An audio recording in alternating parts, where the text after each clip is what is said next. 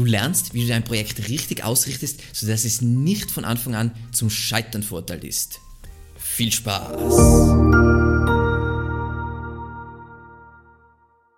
Mein Name ist Alexander Russ und SEO ist mein täglich Brot. Wir quatschen auf diesem Kanal über Suchmaschinenoptimierung und Content Marketing. Wenn du lernen willst, wie du nachhaltig Kunden über deine Webseite gewinnen kannst, dann abonniere jetzt gleich diesen Kanal.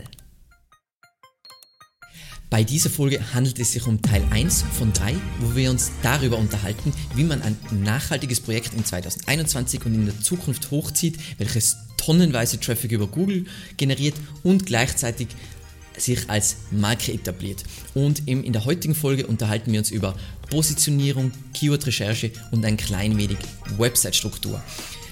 Lass uns loslegen. Erster Punkt, wahrscheinlich der Punkt, wo du denkst, pff, wieso ist das überhaupt relevant? Positionierung. Positionierung ist der Grund, wieso wir am öftesten potenzielle Kunden ablehnen, weil sie einfach sich falsch oder schlecht online positioniert haben und dadurch zum Beispiel extrem schwere Konkurrenz haben oder unserer Meinung nach gar nicht relevant sind, dass sie für bestimmte Keywords ranken können. Und damit ist SEO ja schon mal nicht optimal. So, was dabei ganz wichtig ist, ist, dass man, bevor man sich jetzt wirklich so stürzt auf SEO oder eben sich überlegt, welche Channels wären jetzt wichtig, dass man sich seinen Online-Markt ansieht. Das heißt, einmal hinsichtlich Konkurrenz und einmal hinsichtlich einfach, wie der Markt so ausschaut. Was, was machen die anderen? Was ist da sinnvoll? Was wollen die User und so weiter? Zwei Tools, die da ganz praktisch sind, sind einmal der SEMrush Market Explorer. Da kann ich mir eben anschauen, wer sind jetzt die, zum Beispiel die, die, die Game Changer und wer sind die Industry Leaders und ich kriege schon äh, Daten zu Trends, wie sich deren Traffic entwickelt, was sind die Demographics von deren User. Das heißt, ich, ich lerne schon voll viel über diesen Markt, super praktisch. Ähm, ist ein teures Tool. Dementsprechend, es gibt eine kostenlose Alternative, die weniger kann, ist SimilarWeb, ähm, kann ich mir ähnliche Sachen anschauen. Die Daten sind immer mit Vorsicht zu genießen. Das heißt, es ist jetzt nicht so, oh mein Gott, diese Zahlen sind perfekt, aber im Verhältnis sind sie relativ gut. Ähm, das basiert alles auf Clickstream, deswegen ist es nie perfekt genau, aber das ist das Beste, was wir so haben. Wenn wir jetzt wirklich über das Thema SEO-Konkurrenzanalyse nachdenken, dann ist natürlich wichtig, wie bewertet man, wie stark die Konkurrenz ist. Und das hat sich einfach über die Jahre aus meiner Sicht ein klein wenig geändert, weil einfach dieser Faktor Brand immer wichtiger geworden ist. Was ich mir gerne anschaue, ist natürlich einmal Content, das heißt die Qualität vom Content, die Menge vom Content und wie gut haben die jetzt gewissermaßen irgendwelche Keywords abgedeckt. Dann schauen wir gerne an, die, die Markenstärke, die kann man sich ganz einfach, einfach in einem Tool anschauen, indem man sich anschaut, wie viel Suchvolumen hat diese Marke äh, und wie hat sich das Ganze entwickelt. Also kann ich zum Beispiel ein Tool verwenden wie ein Keyword Finder. Dann schauen wir natürlich die Autorität an, das heißt die Autorität innerhalb einer Branche muss man natürlich betrachten. Das heißt, ich schaue mir mal zum Beispiel in Ahrefs das Domain Rating an oder gibt viele andere Tools, die auch so einen Domain-Autoritäts-Score haben und schauen wir an, was ist da was ist da so der, der Wert, den was man in dieser Branche haben muss, um mitspielen zu können. Das heißt, dass, dass man konkurrenzfähig ist. Dann, was ich mir anschaue, was, was ein bisschen schwieriger ist, aber was man auf jeden Fall mit SimilarWeb oder so oder mit SEMrush sich anschauen kann, ist Popularität. Das heißt, wie allgemein bekannt ist diese Marke, das kann ich ein bisschen ein Gefühl dafür kriegen, wer sind jetzt die Industry Leaders und wer sind jetzt die Game Changer und so weiter. Dann, was ich mir trotzdem auch anschauen sollte im Kontext der Marktanalyse, was, sind das, was haben die jetzt zum Beispiel für Preise? Also wir haben zum Beispiel einen Kunden, der ist in der Möbelbranche und deren Preise sind absolut nicht vergleichbar mit die der Konkurrenz. Dementsprechend wird es schwierig werden, mm, bei Google zu ranken. Oder wir haben Kunden, die haben einfach zu kleine Auswahl und damit bist du schon nicht relevant. Das heißt, dieses Positionierungsthema ist wahnsinnig wichtig, dass du dir einmal anschaust, was andere da machen. Übrigens, es gibt ein Video dazu zu SEO-Konkurrenzanalyse, wo ich mir das wirklich ganz genau anschaue und auch zeige, wie man das schön in einem Excel-Sheet aufbereiten könnte. So. Und immer eben, wenn man sich dann die Konkurrenten anschaut und vielleicht schon mit ersten Keywords in, äh, in Kontakt kommt, ist wichtige Frage, für welche Begriffe glaube ich relevant zu sein. Das ist also erster Schritt. Das ist noch nicht einmal eine Keyword-Recherche, sondern was glaube ich, wo mein Unternehmen relevant sein kann. Weil oft passiert es dann, dass man dann später sieht, nein, nein, nein, das ist nicht das Richtige. Passt. Dann zwischendurch zur Auflockerung ein Quote von Olaf Kopp. Der potenzielle Kunde bzw. Nutzer wartet nicht darauf, dass wir ihm von unserer tollen Marke oder unseren tollen Angeboten erzählen. Erst wenn der Bedarf für diese Informationen da ist, ist der richtige Zeitpunkt. Der Kontext des Nutzers muss passen. Und das ist eine schöne Überleitung zum Thema Nutzerzentrierung. Ähm, was oft falsch gemacht wird von Unternehmen, die von offline nach online gehen, ist, dass sie glauben, es zählt, was sie kommunizieren wollen. Aber das ist zweitrangig. Man will alles eben aus der Sicht des Nutzers denken. Und wenn man im SEO-Bereich ist, dann ist es das ist, wie es ist, das ist, wie man es macht, aber für alle anderen ist es total unlogisch. Erst wenn du dann den Nutzer gewissermaßen schon überzeugt hast mit gewissermaßen Content, dann hast du die Chance, die Person zu beeinflussen und ein Thought Leader zu werden. So, in diesem Punkt Nutzerzentrierung sollte ich mir die Frage, Fragen stellen, was sind die äh, Bedürfnisse des Nutzers?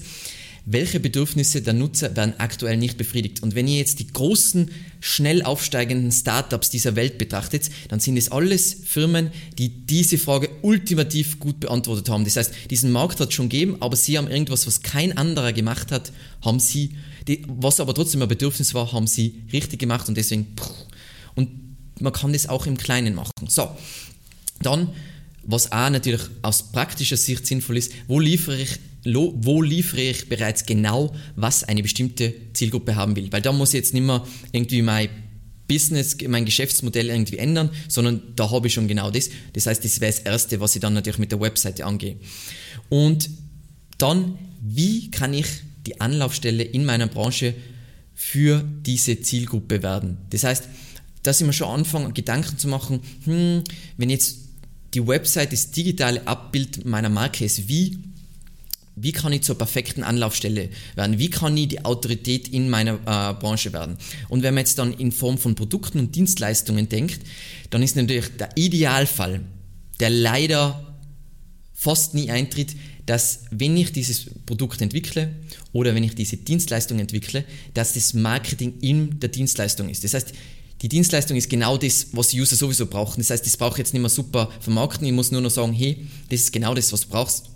Da, bitte, ähm, nimm dir das. Ähm, für alle, für die das Thema jetzt generell Branding und so weiter, dieses Thema, dass man genau das bietet, was der User braucht, für die das neu ist, finde ich ein ganz praktisches Einsteigerbuch, uh, Building a Story Brand uh, von Donald Miller, ist gerade volles Hype-Buch, ist aber trotzdem sehr, sehr empfehlenswert. Dann kommen wir zu diesem Punkt Spezialisierung. Ist auch was, was wir in der Praxis sehr oft sehen, was falsch gemacht wird. Jeder denkt sich immer, oh mein Gott, wenn ich ein riesiges Portfolio anbiete, dann verkaufe ich am meisten. Wir verkaufen nur Suchmaschinenoptimierung and it fucking works. Spezialisierung ist das Ultimative. Was ich jetzt meine mit Spezialisierung oder Spezialistenbonus ist, ja, eine Firma wie Amazon hat viel Popularität, rankt für sehr viele Begriffe. Trotzdem wird eine spezialisierte Marke immer besser ranken, weil eben in diesem konkreten Bereich die Autorität höher ist zu diesem Thema. Dementsprechend ist es, alle sind immer so, oh mein Gott, Amazon outranken. Natürlich, wenn du super breit aufgestellt wirst, bist, dann wirst du Amazon nicht outranken, aber wenn du in einem Nischenplayer bist, dann funktioniert es extrem gut.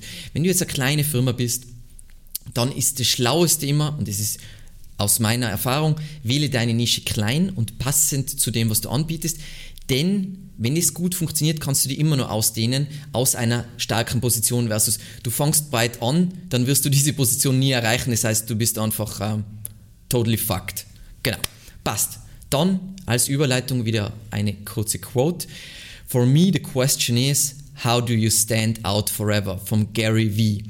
Ähm, und da leiten wir natürlich über zum Thema Differenzierung.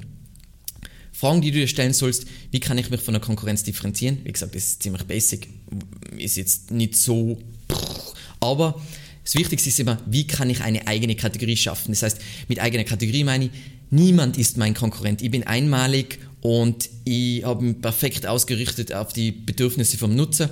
Und weil in diesem Bereich bin ich ja unschlagbar. Und das ist meiner Meinung nach der Erfolg für alles und deswegen funktioniert auch Personal Branding so gut und so weiter, weil, naja, diese Person kann man nicht ersetzen. Das heißt, ich bin einmalig, das heißt, ich kann meine Preise so machen, wie ich will und so weiter. So, dann. So, we have to evolve. We have to jump in these different platforms and study our competitors, but more importantly, study our audience and read their comments to understand what makes them tick, what makes them laugh, uh, and how we can engage with them to do one of the four engagement content types. Four engage, uh, engagement content types, das ist sowas wie informational, inspirational, bla bla bla bla.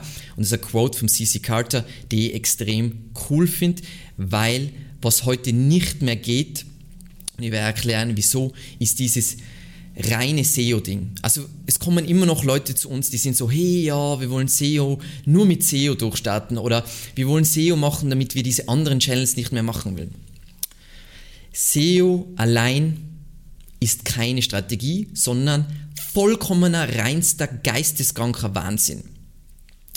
Wenn du jetzt mal betrachtest, was sind so Ranking-Faktoren Faktoren im SEO, was sie mittlerweile UX und Markenstärke und bla bla bla, ich würde wagen zu behaupten, dass mehr als die Hälfte aller Ranking-Faktoren nicht direkt durch SEO, das, was wir SEO nennen, beeinflusst werden kann, sondern das sind andere Sachen. Dementsprechend muss ich das anders generieren. Das heißt, so Sachen wie Markenstärke, ich muss Social Media Marketing machen, ich muss vielleicht Influencer Marketing machen, ich muss PR machen, ich muss Offline Marketing machen und so weiter. Und das ist auch, wie es bei uns gelaufen ist. Als Beispiel, kurz Beispiel von uns. Ich habe angefangen mit diesen Meetups, Offline-Treffen, tralala. Dann, ich habe angefangen mit YouTube. Ähm, ich habe einen sehr lokalen Fokus gehabt, ähm, also zuerst Innsbruck und dann Österreich, um einfach, keine Ahnung, Sichtbarkeit zu generieren, damit ich Umsatz generiere und damit ich wachsen kann. Und unser Ding war ja offensichtlich YouTube. Und der Grund, dass wir jetzt ranken, ist nicht, dass wir so gut in SEO sein. Also zum Beispiel, wieso ranken wir in Deutschland Platz, ähm, Platz 7 für SEO, was what the fuck ist.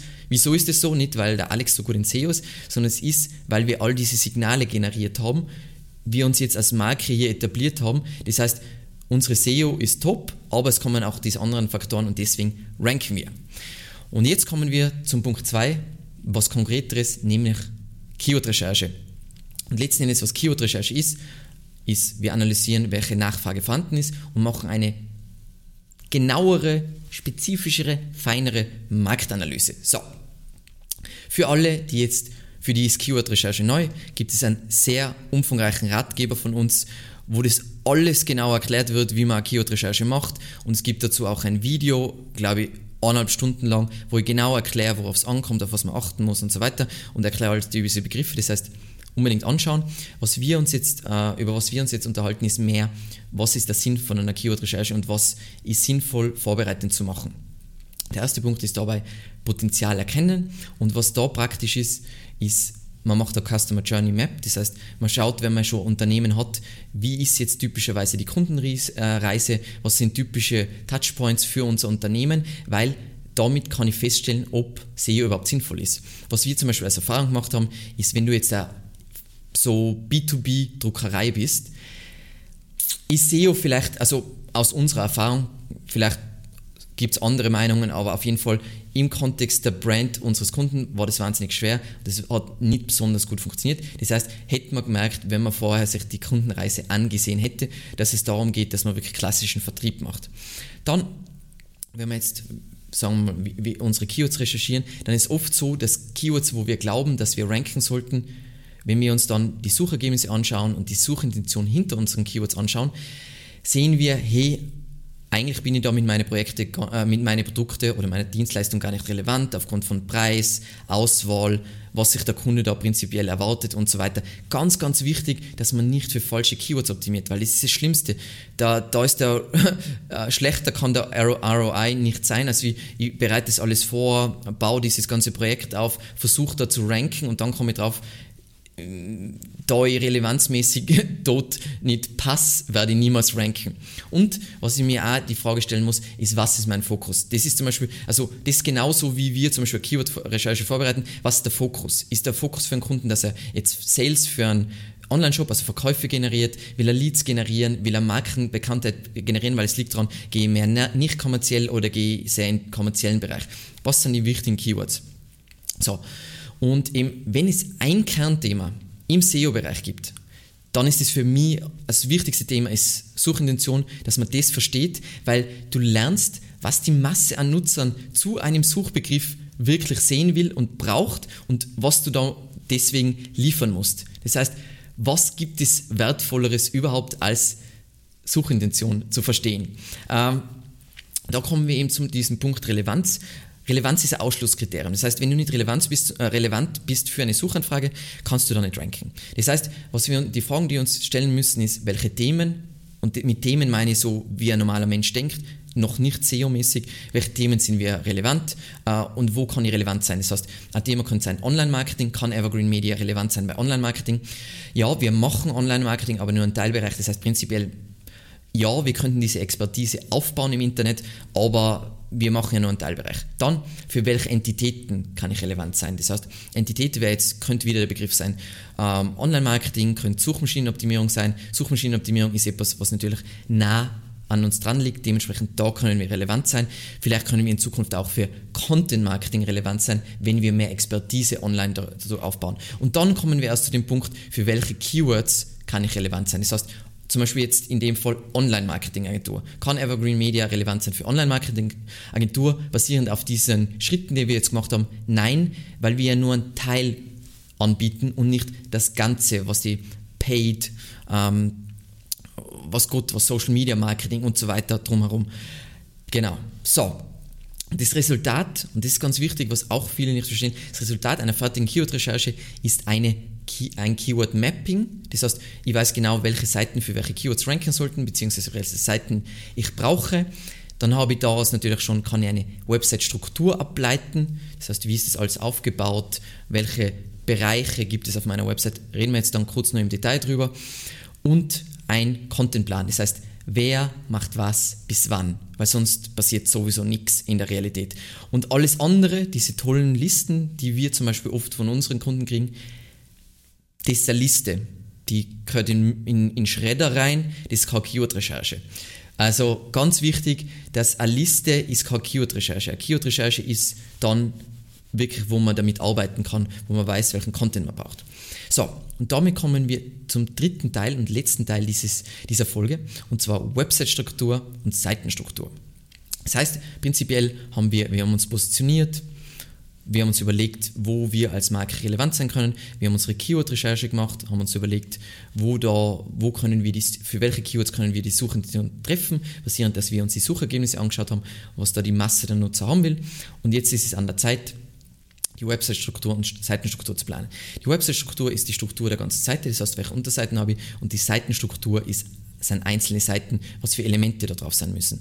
Und ich liebe die Ansicht zu sagen, eine Website ist ein Mini-Knowledge Graph. Das heißt, Google versucht die ganze Welt ähm, in ein Knowledge Graph zu fassen und all diese Entitäten miteinander zu verbinden, in Beziehung zu setzen, die haben Attribute und so weiter. Aber letztendlich ist deine Webseite ein Teil dieses Knowledge Graphs spezifisch auf deine Nische und du willst ja eine Autorität bzw. die Anlaufstelle deiner Nische. Und das ist ganz wichtig, zu, äh, das zu bedenken, wenn du die Website-Struktur planst. Das heißt, Anlaufstelle für deine Nische bedeutet in der Regel, du brauchst, es gibt irgendwelche Evergreen-Themen, die immer in deiner Nische relevant äh, bleiben werden, einfach die typischen Einsteiger-Themen, die solltest du abdecken. Dann vielleicht Fachbegriffe kannst du mit einem Glossar abdecken. Dann, damit du eine Marke aufbaust, beziehungsweise Einfluss gewinnst, solltest du natürlich auch opinionated, also so Thought Leadership Content raushauen, wo gewissermaßen nicht so uh, da haust du nur Fakten raus, sondern wie du deinen Bereich siehst extrem gutes Beispiel ist, dass das in jedem Bereich funktioniert, sogar im Affiliate-Marketing. Wenn du Affiliate-Marketing-Seite ist, Wirecutter, die haben durch opinionated Content, also wo sie wirklich ehrliche Bewertungen, wo sie Produkte in der Luft zerreißen, wirklich sagen, was sind die guten Produkte, haben sie sich ein Brand gebaut als Affiliate-Produkt und sind dann aufgekauft worden von New York Times. Auch nicht schlecht. So, dann, wenn ihr eben so mir da Gedanken mache, dann kann ich mir die Frage stellen, welche Seitentypen brauche ich, was sie, sagen wir mal, ich brauche Leistungsseiten, ich brauche Ratgeberseiten, ich brauche Glossarseiten und so weiter, weil wir wollen ja diese Seitentypen definieren, damit wir eine saubere Website-Struktur planen können, damit wir uns überlegen können, was sind jetzt die, die Cluster, die wir brauchen. Dann auf jeden Fall an diesem Punkt schon anfangen zu überlegen, basierend auf die Suchintentionen, äh, die man bei der Keyword-Recherche erkannt hat, welche Elemente sollte jeder Seitentyp haben. Mit Elemente meine ich, hey, da sollte oben eine Autorenbox sein und vielleicht bei äh, lange Formate wie äh, Ratgeberseiten wollen wir ein Inhaltsverzeichnis und auf der Seite sollte Social Sharing sein. Brauche ich jetzt Social Sharing auf einer Leistungsseite? Nein, niemand shared Niemand teilt eine kommerzielle Seite. Leute teilen nicht kommerzielle Inhalte, der was wertgebend ist. Weil Sharing hat viel damit zu tun, dass man Wert weitergibt. Eine Leistungsseite ist nicht, wie gesagt, die Leistung kann toll sein und Wert geben, aber das ist ein anderes Prinzip dahinter. Und eben bei der Struktur immer beachten, was macht für Menschen und was macht für Algorithmen Sinn. Und da ist eh schon, ich habe das Thema schon kurz angeschnitten, das Thema Themencluster. Da gibt es ein Video dazu, deswegen da will ich jetzt nicht zu tief reintauchen. Wenn man jetzt denkt wie ein Knowledge Graph, dann gibt es zum Beispiel, sagen wir mal, wir haben das Thema On-Page-Optimierung und das wäre jetzt ein Pillar, der Mittelpunkt und drumherum gibt es das Thema Title Tag, Meta-Description, H1-Überschrift oder generell HTML-Überschriften und so weiter. Und so, dass man da in Cluster denkt, weil es ist super praktisch für Menschen und trotzdem auch unglaublich cool für Algorithmen, um zu verstehen, wie deine Webseite funktioniert und wo du relevant bist. Weil letzten Endes geht es nur darum, Deine Website ist ein Abbild deiner Marke und durch das, dass du diese schönen Cluster hast, sagst du Google, hey, für diese Themen bin ich relevant, für diese Themen sollte ich ranken. Wenn auch jetzt das Thema Themencluster zu basic ist in meinem Video, dann gibt es gerade einen neuen Artikel, der super cool ist, uh, Advanced, und zwar How I Created a Topic Cluster and Boosted My Website Traffic by 1000%. Super hilfreich, ähm, da wird alles erklärt, eben auch plus Ergebnisbeispiele, was vielen immer total wichtig ist. Und damit sind wir eigentlich schon am Ende von diesem Video. Du weißt jetzt, wie wichtig Positionierung ist, du weißt, wie du basierend auf der Positionierung die Keyword-Recherche angehst und wie du dann deine, ähm, deine Website-Struktur aufbaust und schon anfängst, deine Seitenstrukturen zu planen. Im nächsten Video unterhalten wir uns dann über wirklich mehr in Richtung Website und wie man dann anfängt, den ersten Content für die Webseite zu kreieren, sodass wir dann langsam in Richtung äh, Traffic-Generierung gehen können im dritten Video. Vielen lieben Dank fürs Zusehen und bis zum nächsten Mal. Ciao.